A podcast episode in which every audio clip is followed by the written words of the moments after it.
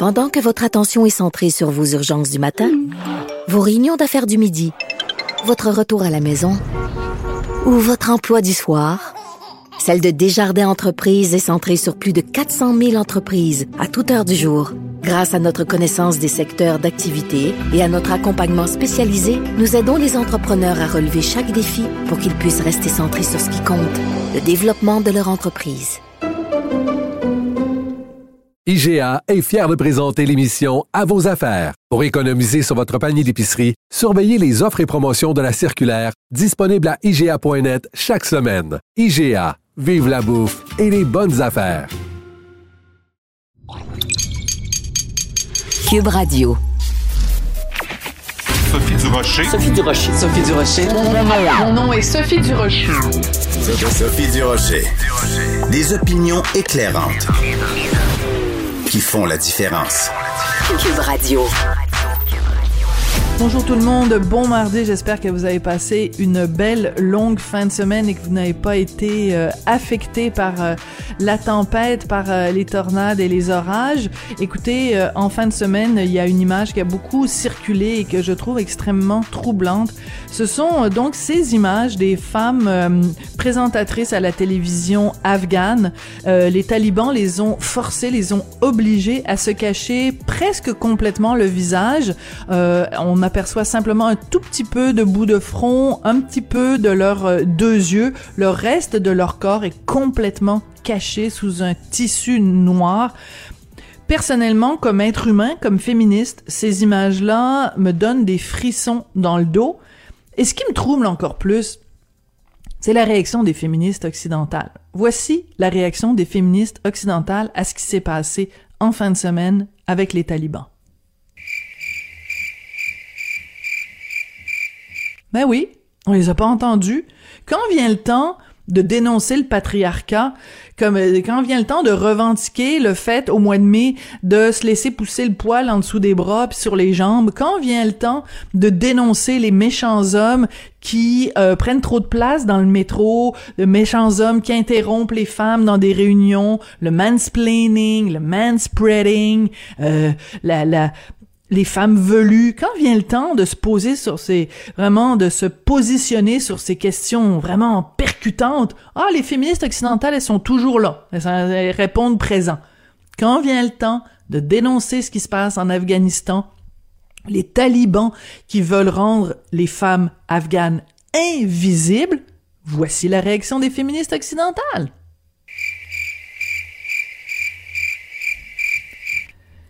Quand j'ai vu ça, quand j'ai vu ces images-là passer en fin de semaine, j'ai poussé un terrorisé. Ben voyons donc.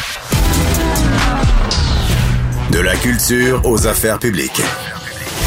Vous écoutez Sophie Durocher. Cube Radio. En fin de semaine, c'était le festival Métro Métro, un festival de musique de rap, de hip-hop. Euh, on en a beaucoup, beaucoup entendu parler pour différentes raisons. Des invités qui ont annulé à la dernière minute, des à la dernière minute, oui, des invités qui ont dû être remplacés aussi à la dernière minute, mais aussi pour des raisons de sécurité. Vous avez peut-être vu des images euh, qui ont circulé beaucoup sur TikTok, sur euh, Instagram, des problèmes de sécurité ça soulève toutes sortes de questions. On va parler de tout ça avec quelqu'un qui a accepté de, de, de répondre à nos questions. Donc, c'est toujours apprécié quand euh, quelqu'un est un petit peu euh, dans l'actualité et qu'il accepte de répondre aux questions des journalistes. C'est Olivier Primo, donc euh, homme d'affaires bien connu, qui est l'organisateur de ce festival-là. Olivier, bonjour. Bon matin. Olivier, euh, quand je vois, par exemple, dans le Devoir, écoute, c'est rare que le Devoir se mette à parler de ce genre de dossier-là. Hein? Quand le, le, l'Auguste Devoir parle de dérapage au festival Métro Métro à cause de questions de sécurité, des gardes de sécurité qui ont été bousculés, des barrières qui ont été renversées, beaucoup de bruit dans le quartier. Euh, comment tu réagis à ça? Est-ce qu'il y a eu un, vraiment un gros problème de sécurité au festival en fin de semaine? Premièrement, on en a entendu beaucoup parler aussi parce qu'on a eu un rayonnement médiatique énorme. Les gens ont beaucoup, beaucoup apprécié le, festival, mais je ne veux pas me cacher non plus derrière des réponses politiques comme ça. Euh, on a eu un problème de sécurité. Je pense pas qu'il manquait d'agents de sécurité. Je pense plus que c'était les, débordements qu'on s'attendait pas. Euh, on a plein de choses à travailler pour l'année prochaine. On est déjà là-dessus. On a déjà un meeting avec la sécurité, puis tout le monde tout le monde accepte ses torts, puis tout le monde accepte aussi le fait que c'est deux ans, c'est pas une excuse, mais deux ans post-pandémie, les gens, ça, faisait des années qu'ils n'avaient pas sorti, puis surtout, c'est beaucoup, beaucoup, c'était leur premier festival, euh, ils n'avaient pas vécu. L'Esplanade, c'est pas un site euh, facile à gérer, beaucoup, beaucoup de points d'accès, malgré les clôtures et la sécurité. Euh, puis tu sais, c'est la deuxième année qu'on a travaillé sur ce site-là. C'est pas un site facile à travailler, comme j'expliquais, c'est surtout dans un quartier résidentiel. Juste une petite parenthèse, je pense qu'on n'a même pas eu cinq plaintes de son. Fait que ça, c'était vraiment pas un. Ah ouais. ouais, exactement. On n'a vraiment pas eu beaucoup de plaintes de son. Bon, on a eu des plaintes des citoyens que après il y a eu des débordements. C'est-tu nous qui avons mal fait la, la circulation après festival? Sûrement, là, ça va être à voir. On est en train de regarder ça. Mais il y, avait combien? énormément de excuse-moi, mais j'ai eu énormément aussi des résidents qui m'ont écrit et des journalistes aussi qui se sont pas juste défoulé le sans m'écrire personnellement. Beaucoup de journalistes qui habitent dans ce coin-là qui m'ont dit Moi, j'étais sur mon balcon tout le week-end, puis j'ai chanté. Ça n'excuse pas les débordements, 100%, mais il y a eu beaucoup de positifs aussi. D'accord. Alors, juste pour bien comprendre, euh, toi, à titre d'organisateur de festival, tu avais engagé combien de gardes de sécurité? Écoute, c'est un chiffre que je peux pas te nommer comme ça parce que je veux pas te dire n'importe quoi, mais c'est des centaines. Puis en fait, c'est un c'est un, nombre d'agents de sécurité suggéré là, par par les services de police, puis la capacité que les pompiers nous donnent. Fait que c'est pas, euh, on, on met pas notre doigt dans, les airs, là, puis on y va au hasard. D'accord. Fait que c'est vraiment bien calculé. Là. Mais est-ce que ça veut dire que euh, en regard des débordements, parce qu'il y a des gens qui ont réussi à rentrer sur le site donc de l'esplanade devant le stade olympique, euh, ça veut dire que donc vous êtes rendu compte par la force des choses qu'il n'y en avait pas suffisamment. Mais est-ce que vous auriez pas dû être plus vigilant? Je t'explique pourquoi. Euh, tu le sais, évidemment, on a tous en tête euh, ces images d'un festival aux États-Unis, euh, la tragédie, hein, le festival Astro World à Houston. Il y a des gens qui sont morts. Il y a des gens qui ont été piétinés, euh, asphyxiés dans la foule. certains des, mineurs. Écoute, il y a eu beaucoup de blessés. Il me semble que quand on a vu ce qui s'est passé à Astro World, puis qu'on organise un festival un petit peu semblable, la sécurité devrait être au cœur de nos préoccupations, Olivier. En fait, la sécurité, c'est le cœur de la préoccupation. C'est la plus grosse, mais là, je m'en plus grosse dépense, plus gros investissement, si je peux dire. C'est ce qui coûte le plus cher après, bien sûr, les artistes. Euh, puis tu sais, c'est pas, euh, le, un genre de Astro World qu'on a eu, c'est ça exactement, en beaucoup plus petit, mais c'est le même genre d'artiste. Euh, puis je vais vous dire, ben franchement, on s'attendait pas à un, débordement comme ça, un, un engouement énorme comme ça. Tu je parle à tous les organisateurs de festivals au Québec. Personne n'a jamais vu ça, un gros festival comme ça après deux ans. Fait que tu sais, l'engouement des gens qui sont par-dessus les clôtures. Bon, est-ce qu'il manquait d'agents de sécurité? Oui mais on s'entendait pas que des gens escaladent des murs de 15 pieds. on, était hmm. rendu là, là. Fait que c'est plus ce genre de débordement-là qu'on a eu beaucoup de misère. Ce fait des débordements là, dans la foule. Il y en a eu des années 70-80 avec le rock. on n'est pas le premier, puis on sera pas le dernier festival à avoir des moches pits non plus. Je veux pas qu'on se compte des ce, ce matin. Là. Mais euh, oh, explique, explique parce que il y a peut-être des gens qui ont plus de 25 ans qui écoutent en ce moment, puis ils ont aucune idée c'est quoi un mosh pit. Puis il faut expliquer aussi ce qu'est un mosh pit, puis expliquer pourquoi tu es intervenu à un moment donné pendant la fin de semaine parce que ça, ça, ça brassait trop. Explique-nous ça. Exact. Un mosh pit, là, c'est euh, les gens, ils font un gros cercle, ils se retirent, puis là, quand le, la musique recommence, tout le monde se rentre dedans. C'est les gros gros bands de rock là, qui ont, dans les années 70 qui ont rendu ça populaire. Puis euh, j'ai fait une intervention, mais ça se fait souvent, là, c'est pas euh, c'est pas juste nous, là. Ça se fait dans tous les festivals, là. Quand ça commence à, à brasser, là, souvent l'animateur euh, dit OK, tout le monde se calme, euh, on arrête la musique cinq minutes, on recule tout ça. Là, c'est juste que c'est moi qui est embarqué sur scène parce que je tiens à la sécurité de mes festivaliers. Fait que, non, non, mais ça, c'est ça, c'est normal, là. C'est pas quelque chose qui me stresse. Ce qui me stresse vraiment, là, c'est les débordements, là, comme t'expliquais tantôt, là, des gens qui rentrent partout, qui essaient de sortir de partout. Fait que c'est plus ça qui me stresse que d'autres choses. D'accord. Euh, il y a euh, donc euh, dans les sur les médias sociaux, il y a des gens, des femmes qui ont dit ben moi je me sentais pas en sécurité quand le, le après un des spectacles, il y avait pas assez de sécurité autour, je me sentais pas en sécurité de rentrer chez moi parce qu'il y avait beaucoup beaucoup de gens en état d'ébriété. Qu'est-ce que tu réponds à ces gens-là? Dans quelle mesure toi tu peux être tenu responsable entre guillemets de, de de ce genre de débordement là ce manque de, sentiment de sécurité aux alentours après le festival? Ben encore une fois, là, vu que c'est dans un quartier résidentiel, euh, je pense que l'année prochaine, le, le, le, le, gros objectif va être vraiment de contrôler la foule à la sortie. Euh, fait que, je, je veux pas qu'on on, nous mette tout le blanc parce que des gens là, qui sortent en état de briété, il y en a partout à Montréal tout le temps, dans des gros événements aussi. Bon, c'est sûr que comme je vous disais, c'est un site où on commence à, à comprendre puis à apprendre à travailler. Euh, l'année prochaine, je pense qu'il va y avoir plus de corridors de sortie pour que les gens aient moins, justement, là, dans le quartier résidentiel. Puis je comprends parfaitement le message, moi aussi, je l'ai vu le tweet, et je comprends la frustration à 100%. on n'est pas là non plus pour dire euh, on n'est pas là pour le blâme, c'est les gens qui sont responsables d'eux autres. Non, non, on est responsable que les gens soient en sécurité. Fait que ça va être un truc à travailler pour l'année prochaine aussi. Est-ce que je peux te poser la question suivante? S'il y a tant de problèmes que ça avec l'esplanade devant le stade olympique, pourquoi vous changez pas d'emplacement? je me l'ai fait poser souvent. Premièrement, tu sais, encore une fois, je vais leur dire, on commence à travailler avec ce site-là. Comme à l'époque, le parc Jean-Drapeau était le premier, puis il y a eu des débordements, puis il y a eu des plaintes de son de l'autre côté. ça a pris une dizaine d'années avant que tout soit fixé. Fait que là, c'est sûr qu'en ayant un, site comme l'Esplanade qui est magnifique, qui est sous-estimé, euh, nous, on est allé là parce qu'on voulait redonner aussi le, le, le, le, comment je pourrais dire ça, l'effervescence du quartier, qui est un, qui est un petit peu à, à désirer depuis des années. Fait que, oui, la question est très légitime. Pourquoi on reste là? Probablement parce que c'est un site magnifique. Puis, est-ce qu'on va rester là? Nous, on le souhaite. Est-ce qu'on va changer de place sur l'esplanade ou dans l'espace du stade olympique? On va-tu aller entre le stade Saputo et le stade olympique?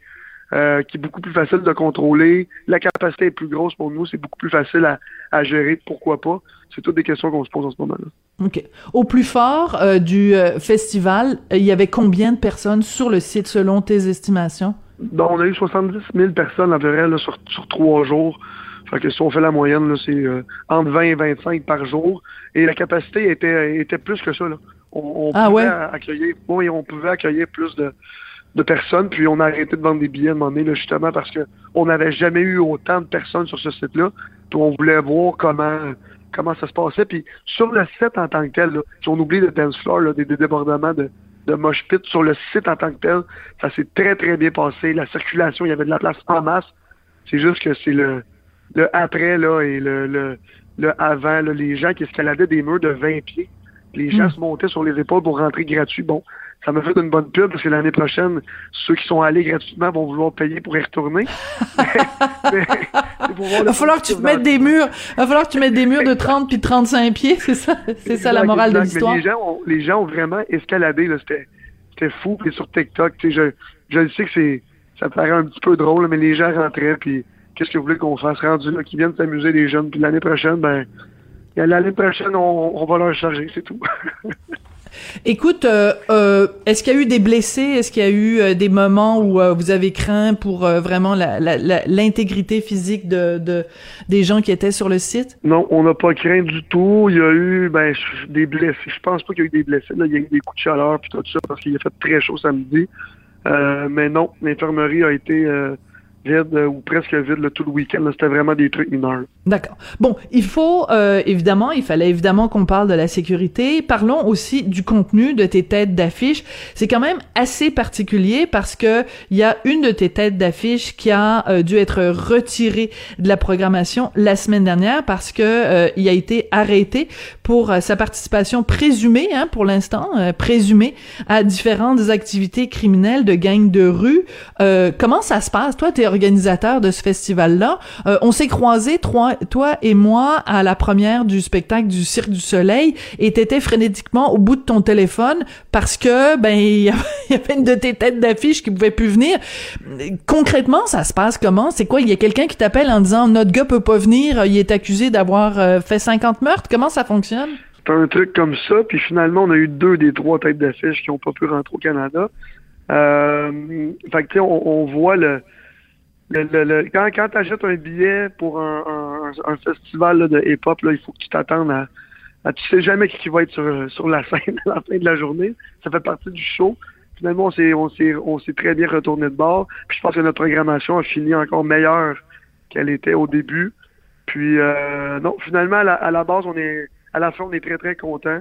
Puis les agents d'artistes sont sont très, très gentils avec nous parce qu'on a un énorme pouvoir. Donc, ça veut dire que la réputation de Métro Métro, même si vous êtes juste à votre deuxième année, vous êtes quand même capable d'avoir des grosses têtes d'affiche parce que vous êtes retourné quand même sur un 10 sous pour aller chercher 50 Cent. La comprends-tu? Exact. Oui, puis bon, on a un gros pouvoir parce que justement, on fait énormément de, vêtements là, maintenant.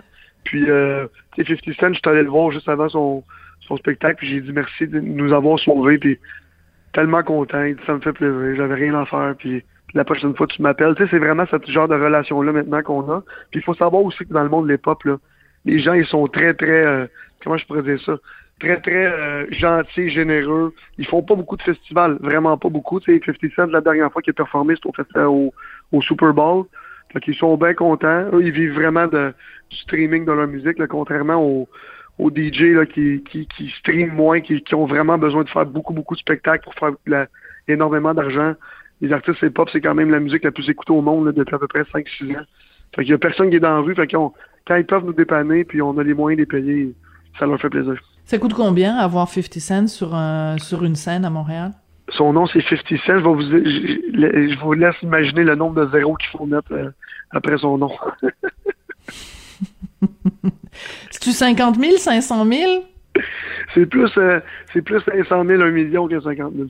OK. Donc, comment tu fais ton argent? Comment? Parce que tu nous dis donc des centaines de gardiens de sécurité, euh, l'allocation de l'espace, tout le personnel, l'infrastructure. Si la moindre de tes, tes têtes d'affiche te coûte 500 000 dollars, ça, ça doit être un casse-tête financier quand même assez important les gens réalisent pas à quel point c'est un, un, un, événement organiser un festival comme ça. Je dis un événement parce que c'est des risques de de, de, de, de, de, millions de dollars, des millions, là, beaucoup de S. Euh, c'est un casse-tête financier, oui, mais je vous laisse faire les mathématiques, là. 70 000 billets euh, au prix qu'on les vendait, plus tout ce qui se sur le site. Fait que, je veux dire, on, on est capable de rentrer dans notre argent, euh, mais un, festival comme ça aussi, c'est des retombées économiques. Tous les festivals euh, au Québec puis euh, dans le monde sont à la recherche de subventions, de commanditaires. Fait à la fin de la journée, on est capable de payer s'en tirer. Puis, euh, mais c'est un, risque financier gigantesque. Quand il annonce de la pluie pendant trois jours puis que t'as pas tout vendu tes billets, tu dors très mal. Est-ce que tu reçois de l'argent du gouvernement? Est-ce que tu reçois des subventions pour ton festival? Cette année, un gros 5 000 Fait que il y a personne qui peut me dire que c'est le gouvernement qui a payé ce, festival-là cette année. Attends deux secondes. T'as reçu 5 000 du gouvernement provincial? 5 000 Et je vous laisse, euh, je pense que le Festival de Québec reçoit 9 ou 10 millions, juste pour vous, faire une comparaison. Mais on peut pas se comparer parce que c'est à notre deuxième année. Il faut prouver au gouvernement qu'on est là. Il faut perdurer, puis je comprends. Fait que déjà qu'on ait une petite subvention, ça veut dire que la porte est ouverte, on est bien content. Excuse-moi. Non, je la rise parce que je, trouve ça juste ah, assez rigolo parce que si, si, on parle quand même en termes de, bon, évidemment, de retombées économiques. Euh, une autre question, parce que les chiffres, ça m'intéresse. Euh, est-ce que tu fais plus d'argent avec euh, la vente d'alcool et de, de, de, marchandises, de produits dérivés ou avec les, les, les billets? en tant que les Billets, les billets. C'est 90% des revenus, c'est les, non, c'est les billets. Parce qu'il n'y a pas vraiment de. Une fois que tu as tout payé, après ça, il n'y a plus vraiment de coût de marchandise avec un billet. Tandis qu'une bouteille d'eau, de l'alcool, puis tout ça, il y a tout le temps un, un coût là, à la marchandise. Fait que, euh, non, non, c'est vraiment que la vente de billets, là. Ouais. Euh, dis-moi, euh, le bilan que tu fais de cette deuxième édition, euh, ben, tu vas prendre une coupe de coupe d'heures, une coupe de journée pour dormir. D'abord, ben, j'imagine t'as pas beaucoup dormi pendant ces trois journées-là. non. Le, bilan que tu fais, est-ce que ça donne le goût d'en faire une troisième édition ou tu dis ah c'est trop de troubles, on va laisser ça à d'autres. j'ai j'ai j'ai, je suis comme tanné? Non non, le trouble d'organisation, ça j'adore ça là c'est un feeling qui est, qui est difficilement comprenable quand, quand tu l'as jamais fait. Puis oui, oui, on, on veut le refaire euh, à, à 100%, mais le bilan est vraiment... Euh, tu sais, moi, j'essaye, ben, en fait, tous les festivaliers, puis les, les dizaines de millions de personnes qui ont vu nos vidéos, eux voient juste le positif. Nous, on doit voir le négatif aussi, puis on doit s'améliorer. Mais tu sais, le bilan est très, très positif dans le, dans le sens de la popularité de l'événement, mais tout ce qui est la sécurité qui est le plus important, parce que il faut pas oublier que la sécurité, c'est ça qui peut faire, euh, je l'expression, mais crasher un événement. Fait c'est sûr que notre, priorité l'année prochaine, ça va être que la sécurité soit vraiment dans un autre niveau. Puis je je veux pas jeter la, la pierre à la sécurité parce qu'ils ont fait une job exemplaire à 99% C'est juste que quand t'es débordé, t'es débordé dans le coup. Là. Ouais, mais en même temps, euh, Olivier, si je peux me permettre, euh, il, il faut pas que euh, il aurait pas fallu qu'il arrive quelque chose que, que quelqu'un perde la vie et tout ça pour que on se dise tu comprends? Vous êtes vous êtes quand même chanceux euh, que ces débordements là n'aient pas mené à un Astro World et euh, en tout cas, c'est, on reste quand même avec un malaise parce que le pire aurait pu arriver. Et euh, bon, comptons-nous chanceux que ça se soit pas produit, mais quand même, euh, ça aurait été euh, un peu trop tard de dire on aurait dû, puis on aurait pu, puis etc. Donc, il faut vraiment, faut vraiment s'assurer que l'année prochaine, ça se reproduise pas là. Je suis 100% d'accord, mais Sophie, j'aimerais aussi souligner, puis je pense que tout le monde le sait là. Le, spotlight est souvent sur nos, nos événements parce que justement, ça me dérange pas de prendre le téléphone le matin et d'expliquer comment ça se passe. C'est vrai. Fait que, ça arrive dans tous les festivals. Euh, puis je, je vais pas les nommer parce que tout le monde les connaît de toute façon. Puis des mosh il y en a dans tous les festivals. L'infirmerie est pleine dans tous les festivals. Ça demande aussi il faut. Je, je, je, le prends le spotlight parce que je parle pour tous les organisateurs de festivals au Québec. je pense que tout le monde se reconnaît ce matin là-dedans. C'est pas facile, euh, mais en même temps, faut qu'on voit le positif. Ça fait rayonner, puis c'est pas une excuse pour pas qu'il ait rien de mal. Mais ça fait rayonner le, la ville, ça fait rayonner le Québec. Puis, tu sais, on a tous été jeunes, on a tous été dans des parties comme ça. On sait comment ça se passe. C'est compliqué. Puis déjà que justement, il n'est rien arrivé, on touche du bois, on veut rien qui arrive, on n'est pas là pour qu'il arrive quelque chose. On est là pour que la sécurité des festivaliers, puis que tout le monde soit assuré, puis que tout le monde ait du fun. Ouais. Puis euh, je veux le souligner parce que donc, ça nous arrive souvent comme journaliste, on tend une perche, on, on appelle euh, les organisateurs, puis là, tout d'un coup, euh, tout le monde se cache. Avant le festival, tout le monde donne des entrevues pour faire vendre des billets, puis une fois que le festival a eu lieu, tout le monde se cache derrière un tapis. Toi, ça n'a jamais été ton cas, tu as toujours fait face à la musique, puis je trouve que c'est important quand même de le mentionner et de le souligner. Merci beaucoup, Olivier Primo. Puis euh, ben, rendez-vous en 2023 pour euh, Métro Métro 3.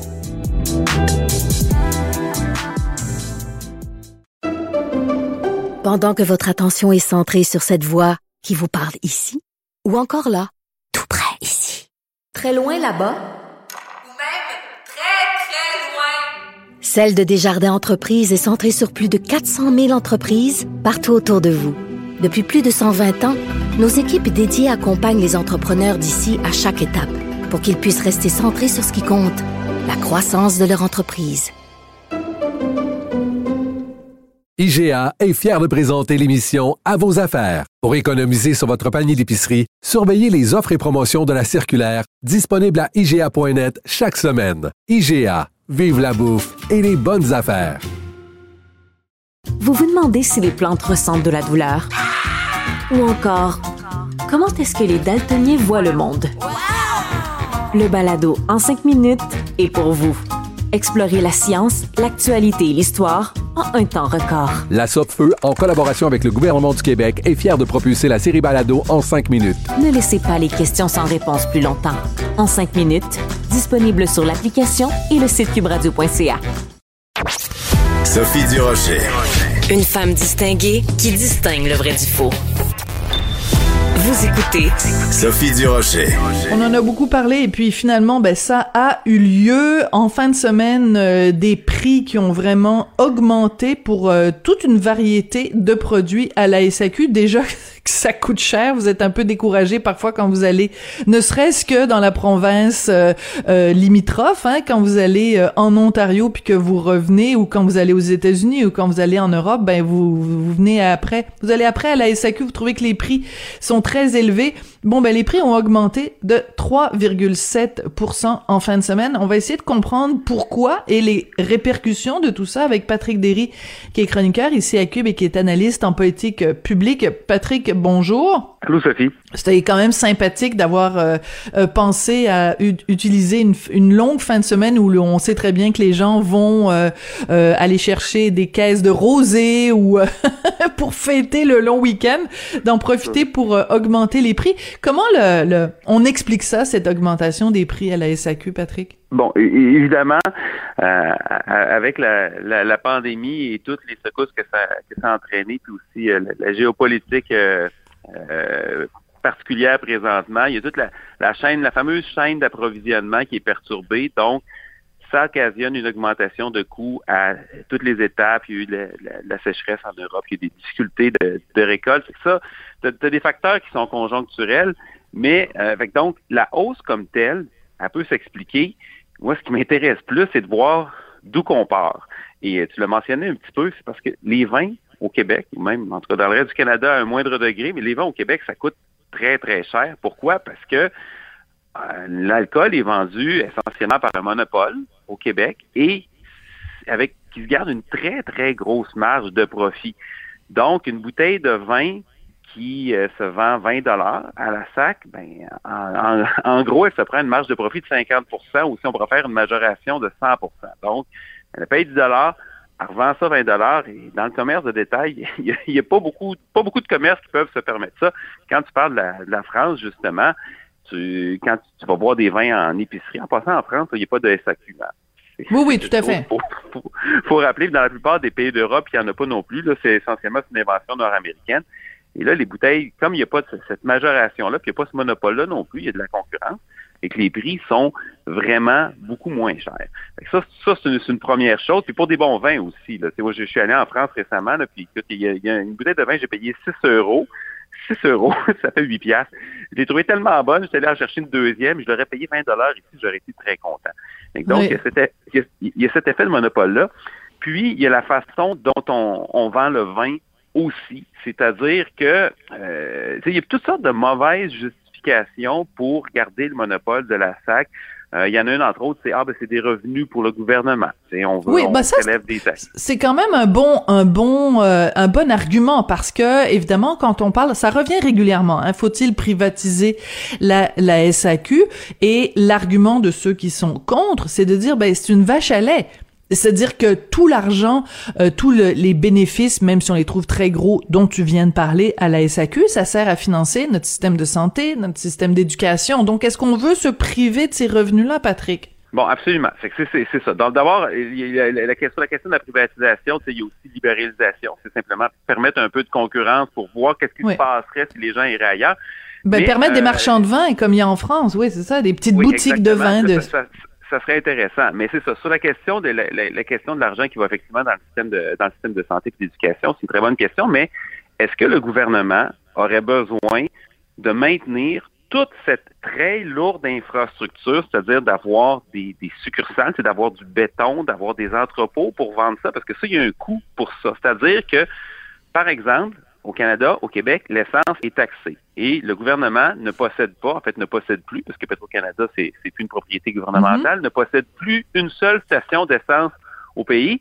Ça ne les empêche pas de prélever des centaines de millions en revenus. Mhm. Donc, si ce qu'on voulait, c'est juste des revenus, ben, c'est parfait, c'est correct. ça, se ça se défait tout à fait de dire c'est un produit de luxe, on va le taxer, mais à ce moment-là, on n'a pas besoin d'avoir tout le réseau. On dit on a une taxe de X. C'est intéressant. tout on prélève ça et on s'évite aussi parce que tu sais le, monopole ça fonctionne aussi pour du côté du côté du vendeur, mais il y a d'autres conséquences à ça. Par exemple, les employés de la SAC.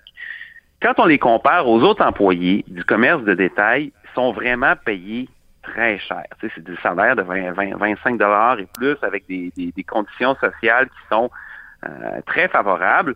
Ben oui, c'est des employés ben de l'État, là, quand même. Alors que normalement, dans une épicerie, c'est pas parce que t'es mal payé dans une épicerie, mais t'es pas, t'as pas, t'as pas des conditions euh, salariales et, sociales euh, qui ressemblent à ça, là. C'est le, le commerce de détail, c'est-à-dire que que tu vends du, tu sais, il y a d'autres des gens qui, sont dans des boutiques spécialisées, c'est ça pour vendre euh, des ordinateurs, des vélos, il y a toutes sortes de choses qui se vendent. Ça prend quand même un certain nombre de qualifications que, que, que tu apprends, mais ça prend pas non plus une, des, des, des diplômes à n'en plus finir pour travailler dans la vente au détail et à peu près partout dans, dans, dans, dans, les commerces de vente au détail, les conditions de travail reflètent ça. Souvent des employés qui sont plus jeunes aussi, qui sont à temps partiel, bref.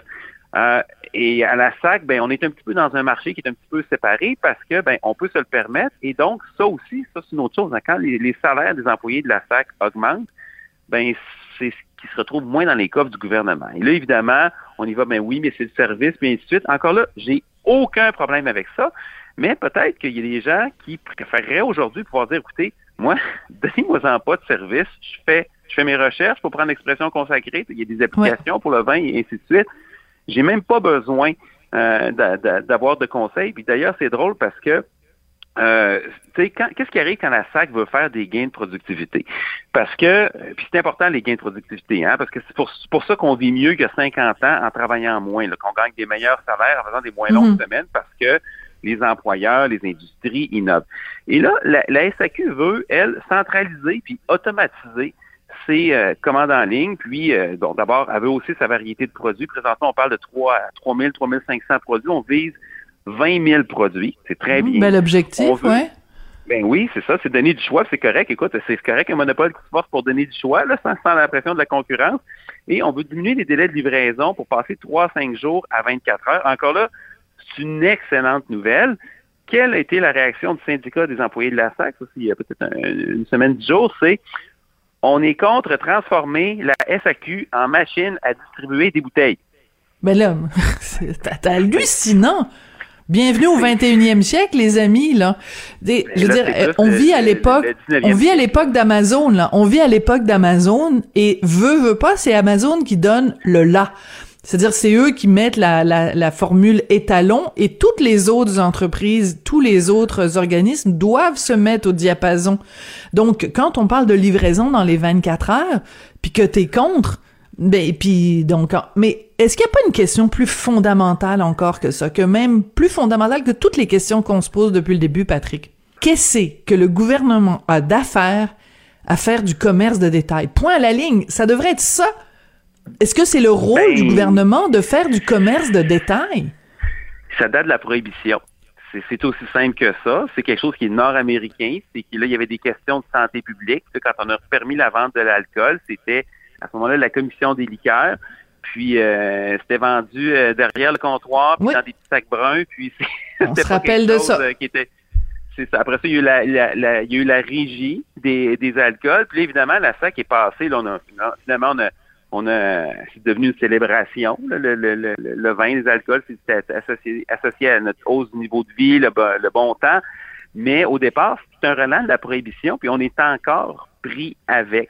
Et euh, donc, on a, comment sortir? Ben là, évidemment, tout privatiser d'un coup, ça serait difficile à faire. On peut commencer par ouvrir des ventes, puis juste permettre de voir ce que la concurrence ferait, notamment sur le choix, sur l'offre de service, sur les, sur les, les, produits. Il y a encore un acheteur unique qui décide à la SAC qu'est-ce qui va être vendu du hmm. Québec partout, euh, dans toutes les boutiques au Québec. Quand on va aux États-Unis, par exemple, on voit, il y a beaucoup d'endroits aux États-Unis, ceci dit, il y a des liquor stores, mais dans certains États, la vente d'alcool est euh, libéralisée. C'est le cas New Jersey, par exemple. Puis d'un magasin à l'autre, ça ne se ressemble pas pantoute. Tandis qu'ici, bien évidemment, il y a quelque chose, euh, c'est mieux qu'avant. On n'est pas en Union soviétique, mais je veux dire, c'est quand même un petit peu plus euh, uniformisé. Puis aussi, pour revenir du côté du syndicat, tu sais, la préoccupation du syndicat, c'est intéressant parce qu'il disait sur euh, la, volonté de, rendre le choix plus grand, puis de, aussi de réduire les délais de livraison avec l'automatisation. C'est on n'a aucune garantie que les emplois vont être préservés. Tu dis, ben, ben j'espère. Mais ben oui, ben j'espère. C'est ça le but. Le but, c'est d'augmenter l'efficacité et de diminuer les coûts. Et là, ça, c'est de penser en, en envers parce que, tu sais, OK, on va faire vendre à, l'État un produit que des gens veulent acheter parce que après ça, on va pouvoir envoyer de l'argent au gouvernement puis préserver des emplois. Ben, à ce moment-là, on va le faire dans tous les domaines. C'est pourquoi l'État ne vendrait pas euh, des souliers, gérerait pas des épiceries, euh, gérerait pas des voitures. Donc, c'est une drôle de façon de penser. Et en plus, on est en pénurie d'emplois. Donc, c'est pas comme si on manque de monde. Fait qu'on peut-tu justement faire des gains où est-ce que c'est permis? Fait quand, quand l'État s'embarque là-dedans, oui, mais c'est aussi quelque chose d'un petit peu étrange. Et je trouve, euh, je veux pas taper sur la tête des syndicats, mais on voit que c'est vraiment un, syndicat qui défend l'existence d'un syndicat. Je veux dire, c'est comme tu peux, tu peux à la fois être un syndicat et un peu penser au bien collectif, à arrêter de regarder juste ton nombril, parce que si ton seul objectif c'est de préserver des emplois de de de tes euh, de, de tes membres, ben je veux dire c'est c'est c'est comme comme je disais tout à l'heure bienvenue au 21e siècle. Il y a d'autres euh, d'autres prérogatives dans la société que juste de maintenir des emplois extrêmement bien payés.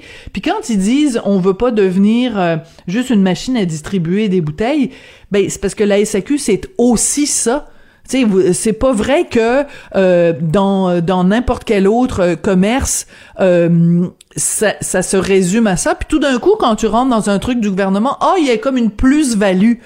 Je veux dire, je sais pas, moi, je regarde, mettons... Tu as fait raison, Sophie, parce qu'il y, y, a des produits, tu sais, il y, a certains vins, là, je suis sûr que tu as des préférences. Moi, j'en ai. On les a achetés dix fois. Je pas besoin de me leur faire conseiller. Je veux ben, juste à chaque fois. Point. Je le prendrais dans une machine distributrice. Je serais parfaitement heureux. Mais il peut y avoir des différents modèles de vente, mais c'est plus difficile de, de, de, de, se développer dans un, dans, dans, dans un système comme celui-là. Oui, puis de toute façon, je m'excuse, mais il existe une telle chose que des, des spécialistes du vin. Je pense à, à nos collègues de, des méchants raisins ici euh, euh, à Cube Radio, à, à Nadia Fournier, le guide du vin. Je veux dire, c'est rempli de, de euh, Élise. Je veux dire, c'est rempli, rempli de gens. Euh, Véronique Rivet. Je veux dire, c'est pas vrai que les gens vont dans une SAQ puis ils se disent et mon Dieu, j'ai-tu assez hâte de rencontrer mon conseiller de la SAQ pour qu'il me dise... Je veux dire, les gens se rendent dans une SAQ en ayant fait imprimer la chronique de Véronique Rivet, en ayant fait imprimer la liste des vins euh, de moins de 20 dollars du Journal de Montréal, Journal de Québec, puis après, ils vont à la SAQ puis disent, pouvez-vous me donner tel vin? Je veux dire, c'est ça la réalité, Patrick, là? Oui, absolument. Puis, il n'y a rien qui empêche. C'est ça qui serait intéressant. si on permettait des, à des cavistes, il y, a, certainement des cavistes qui pourraient se développer dans des marchés de luxe, par exemple. C'est sûr, tu vas acheter un cognac, ça coûte cher. Tu connais pas ça. Là, peut-être, effectivement, là, tu vas avoir besoin de faire des broussailles un petit peu. C'est correct aussi. Mais ça, ça va se faire naturellement. Ça va, tu vas avoir des boutiques haut de gamme, tu vas avoir des boutiques moins haut de gamme, puis tu vas avoir des machines distributrices. Mais là, présentement, c'est pas tout à fait comme ça que le syndicat voit ça, mais bon. Euh, qu'est-ce que tu veux? Ça risque, ça risque d'être comme ça pendant un moment, puis l'alcool va continuer à coûter cher au Québec. Vive le modèle québécois! Hein? Vive le gouvernement là, qui était là, qui, qui veut nous protéger parce que l'alcool, c'est dangereux. L'alcool, faut faire attention, là, faut cacher ça sur des... on a l'impression d'être euh, justement d'être en Afghanistan avec le ministère de la promotion de la vertu et de la répression du vice. Tabarnouche. En tout cas, écoute, je veux absolument qu'on prenne quelques instants. Non, parle-moi pas pour la, sur la SAQ parce que, écoute, euh, en tout cas, c'est pas pour rien que je suis né en France. Puis où est-ce que je suis né en France? À Bordeaux. bon. On dira pas à une bordelaise quel genre de vin elle a le droit de boire puis quel genre de vin elle a pas, pas le droit de boire. Puis euh, voilà. Bon, même si, euh, voilà, de ces temps-ci, euh, c'est plus de l'eau que je bois que, que du vin. Donc, écoute, euh, je veux absolument qu'on parle de cette histoire-là. 32 000 constats qui ont été émis pendant la pandémie pour non-respect des mesures. Beaucoup de bureaucratie pour pas grand-chose, Patrick, hein? Oui, puis j'en parlais. C'est une nouvelle qui est passée inaperçue. C'est sorti dans, dans, dans, le soleil là, il y a peut-être euh, une dizaine de jours sous la plume d'Elisabeth Fleury. 31 845 constats qui ont été donnés pour les euh, mesures, euh, le non-respect des mesures sanitaires. 50 millions le total des amendes. C'est énorme. Il y a 18 000 de ces constats-là, surtout, qui ont été remis pour le couvre-feu, le non-respect du couvre-feu, donc plus que la moitié des constats, en fait, je devrais dire le non-respect des deux couvre-feux, parce que le Québec se distingue. On est le seul endroit au Canada où il y a eu un couvre-feu, mais nous, on n'a pas fait une fois, on l'a fait deux fois. Mm. Et euh, ce qui est doublement dommageable là-dedans, puis un peu tragique, c'est que les, quartiers défavorisés sont surreprésentés. Donc, des, gens qui sont plus difficiles à rejoindre ou des fois des, problèmes de, des, des endroits où c'est pas nécessairement facile, où les gens ont peut-être plus besoin de sortir de chez eux pour toutes sortes de raisons. Euh, il y a des constats qui ont été remis aux itinérants aussi. Euh, c'est pas des milliers, mais c'est quand même quelques centaines, le près de trois, près 300 constats aux itinérants, mais, évidemment. Mais ça, c'est absurde. Ben là, comment tu fais? Par, par définition, comment, comment tu vas faire pour respecter un couvre-feu quand tu es un itinérant? tu peux aller dans un refuge, mais c'est plus compliqué que ça. Euh, on se rappelle, dans le premier couvre-feu, il y avait dès, dès que ça avait été dit qu'il allait avoir un couvre-feu à Montréal, où évidemment on connaît la réalité de, l'itinérance. On a levé la main du côté de la santé publique et de la ville pour dire écoutez, euh, c'est pas une bonne idée, là, ça va causer des problèmes. Là. La santé publique l'avait dit par en dessous, on l'a appris un an plus tard. La ville, elle l'avait dit un petit peu plus fort, Madame Plante.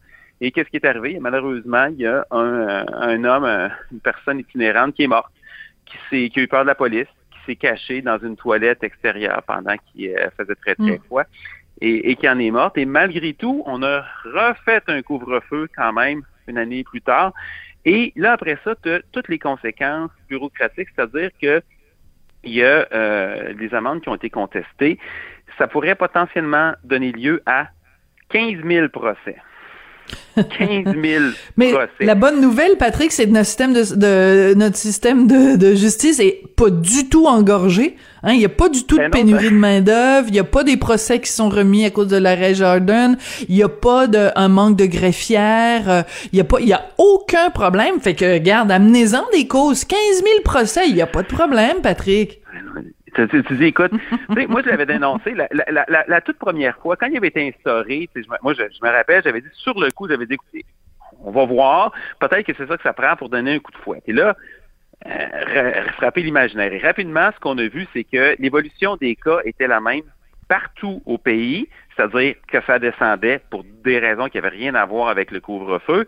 Et là, on était plusieurs à dire, enlevez ça, ça n'a pas d'allure, c'est contre-productif, ça envoie un message aussi, c'est bien trop fort, puis on ne sait pas les, au, au, mauvais endroit. On l'a quand même maintenu. Il n'y avait aucune base scientifique pour ça.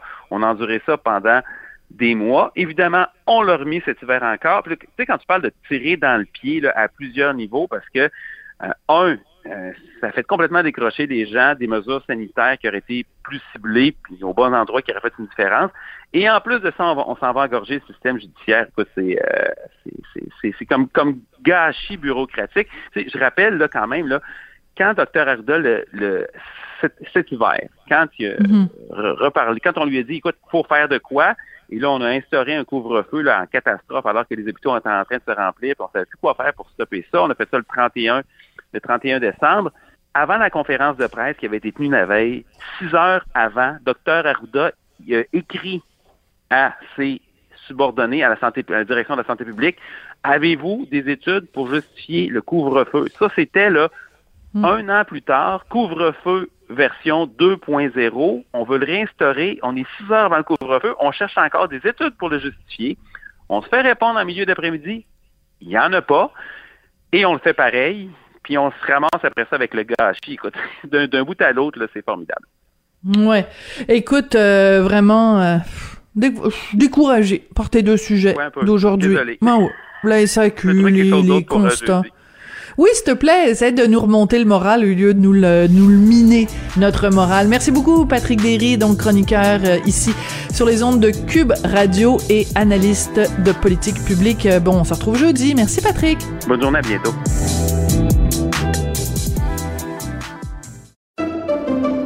Pendant que votre attention est centrée sur vos urgences du matin, vos réunions d'affaires du midi, votre retour à la maison ou votre emploi du soir, celle de Desjardins Entreprises est centrée sur plus de 400 000 entreprises à toute heure du jour.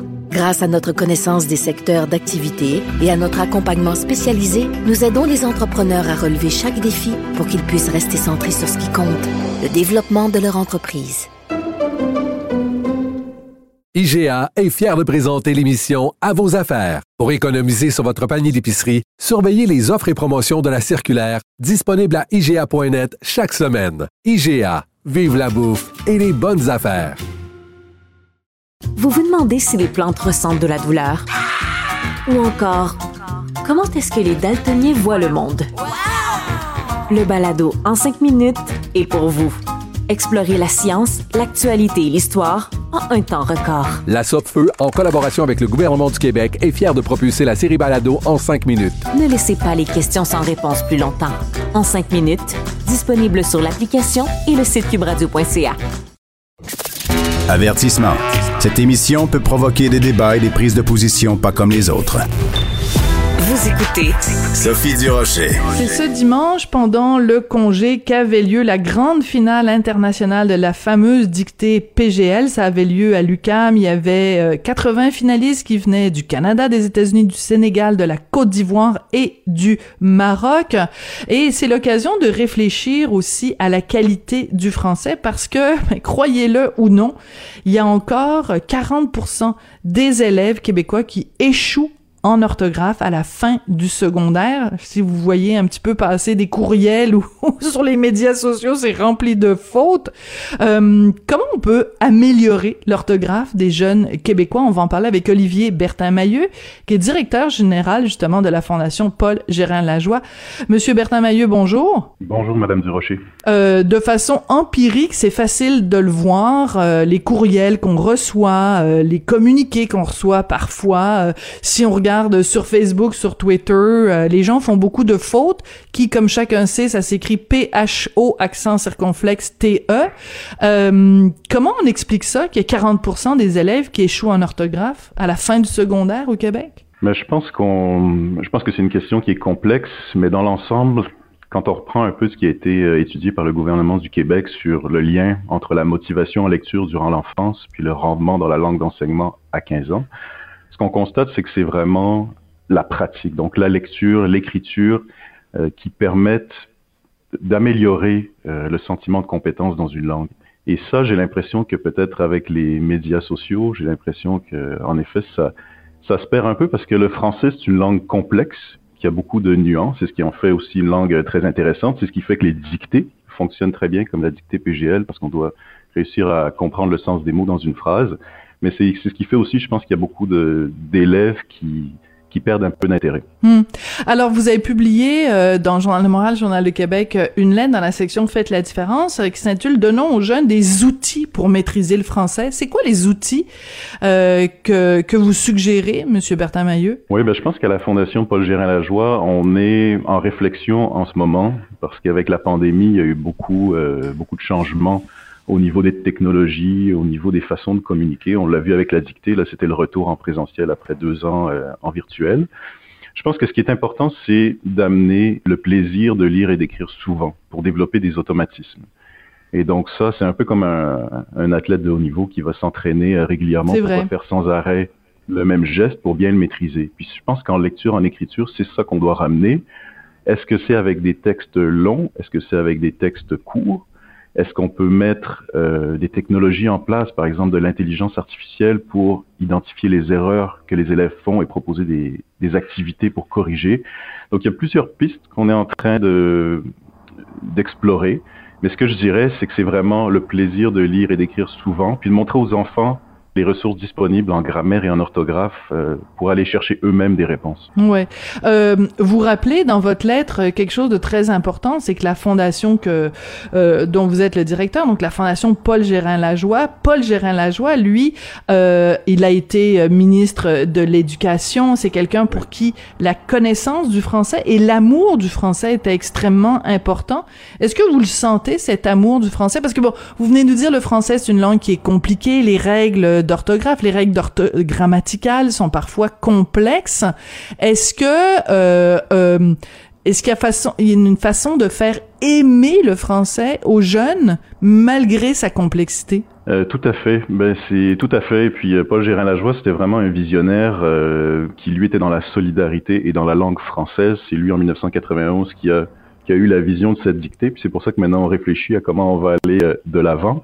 Mais ce qu'on voit, c'est que c'est que les enfants, là on l'a vu en fin de semaine, les 76 finalistes euh, sont passionnés par la langue. Euh, ils étaient confiants de connaître les mots. Ils étaient contents aussi de pouvoir tisser, euh, construire des ponts avec les autres étudiants des autres délégations.